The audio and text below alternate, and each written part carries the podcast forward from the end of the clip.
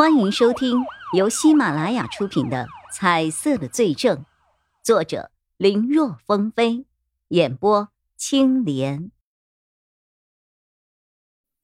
你说的这些，曹永浩一开口，叶一辉就知道自己的这个判断没有被认同啊。不过也无妨，他也只是想了许久后，得出了一个自己觉得有些道理的推测而已。反正曹永浩已经答应调查孙家阳他们了，具体的情况到时候再说。一天就这么过去了，对孙家阳和何君远的调查并没有什么突破性的进展。不过当天下午，技术科的一名警员忽然有所发现，曹队在调查文成祥的 QQ 号的时候。从他女友家中的笔记本的聊天记录里，发现了一个情况啊，有一个应该是被文成祥删除了的 QQ 号，曾发来一条信息。什么信息啊？曹永浩一听警员的汇报，立刻敏锐的察觉了里面有问题。呃，现在还不知道，我们还在破解之中。这是我们找到的内容。说完，这位年轻的警员将打印出来的一段文字聊天记录给曹永浩看了。叶一辉正巧也在附近，听到了，也凑上前来看了看。呃，这这是什么呀？火星文吗？叶一辉看的是莫名其妙。曹永浩一看这个内容，八成是什么暗语。你们破解这个内容大概需要多久的时间？这个我们还没有办法确定编码的特点，光凭现有的信息，具体的时间没有办法确定啊。快的话。几个小时，慢的话或许一周、一个月都有可能啊。曹永浩闻言眉头紧皱，稍一思量，曹永浩示意年轻的技术科人员先等一下，也顾不得自己连轴转了好几天，都快要有点撑不住了。他直接来到了关押文成祥的地方，把印着如同乱码的文字直接拍在了桌上。这个人是谁？你们在说什么？看到曹永浩递过来的纸上所打印的内容，文成祥摇了摇头：“我不知道这是什么东西啊，乱码吗？”他说这话的时候，脸上的表情全是茫然，好像真的不知道。但是曹永浩是谁啊？文成祥见到纸上内容的时候，眼中明显有过惊愕的划过，即便对方演示的再快再好。又怎么可能躲过曹永浩的眼睛？文成祥的态度就说明这里面大有文章。曹永浩直接大手一挥，把人又给送到了审讯室，弄得文成祥大为的惊慌啊！以为曹永浩又要来一出一天一夜不让他睡觉的戏码。看样子他是被曹永浩给整怕了，一个劲儿的说。你们这是刑讯逼供啊！你们这是刑讯逼供，我要告你们！我一没打你，二没骂你，怎么就刑讯逼供了？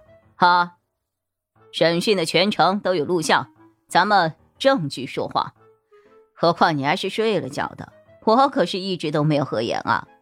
年纪轻轻的，偶尔熬个夜怕什么呀？我都快五十的人了，前天不也照样陪你熬了一宿吗？你这是在反虐待老人！这话怼的文成祥支吾了半天，没了下文。等再到审讯的时候，对于曹永浩的问题，他一推三不知。什么不知道这个人是谁呀？没记得和这个人说过话呀？乱码说的什么？我怎么知道啊？因为没有之前像是冻结了银行存款的大招了。加上这一次文成祥的态度十分强硬，审讯三个小时后也不见任何的起色，曹永浩也只能放弃。不过，虽然文成祥嘴硬，什么都没说，但曹永浩已经很清楚了，越是这样，越证明这些乱码的内容很重要。极有可能，这些内容就是文成祥最后的底牌，也就是他还有所隐瞒的内容。离开了审讯室，曹永浩对技术科的人员说道：“我来联系一下市局的技术科，让他们也帮忙你们一起破解。在外等了半天的技术男一听曹永浩这话，本来有些担忧的神情立刻笑开了花。他之所以来，就是希望曹永浩能够让市局支援一下。离破案的期限已经没几天了，一切都是需要在最短的时间内以破案为准。没想到自己还没有来得及开口，曹永浩已经批准了。谢谢曹队，我有个学长叫孙伟策，他就在市局的技术科。以他的能力，我想最晚明天就会有结果了。孙伟策。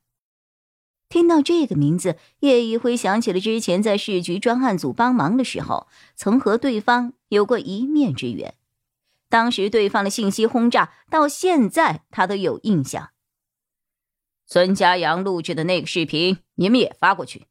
哦，对了，还有廖川国电脑里的信息也一并送过去，让市局的人再看看，是不是有什么异样的地方。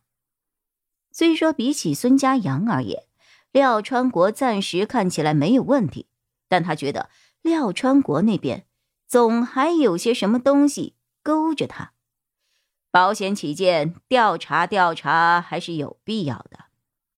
是曹队，曹永浩这才转过头来问叶宇辉：“怎么，你认识小孙？”“哈，也说不上认识，就是上次去市局专案组的时候见过两次。”曹队认识啊。对他本来是咱们警队的，后来被我推荐去了市局。那小子玩电脑有一套。说话间，两人已经来到了专案组办公室。曹永浩在安排了调查孙家阳和何君染的事情后，自己就在办公室里的长条沙发上躺下了。头刚一碰沙发，一阵呼噜声就震天响啊！